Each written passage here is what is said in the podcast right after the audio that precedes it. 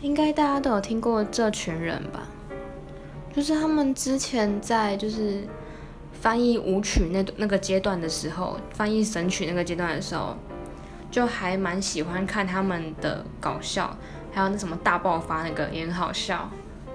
可是到了这届好像就变得没有以前那么好笑了，没有以前的那么有爆点，然后都是感觉他们他们就是在推销他们新歌。然后推销他们的 MV，然后说他们现在突破几万人了，就是很普通吧，我觉得，就是没有没有到我的点了，可能别人还是觉得很好笑，但是我觉得还好，普通，有我自己的看法。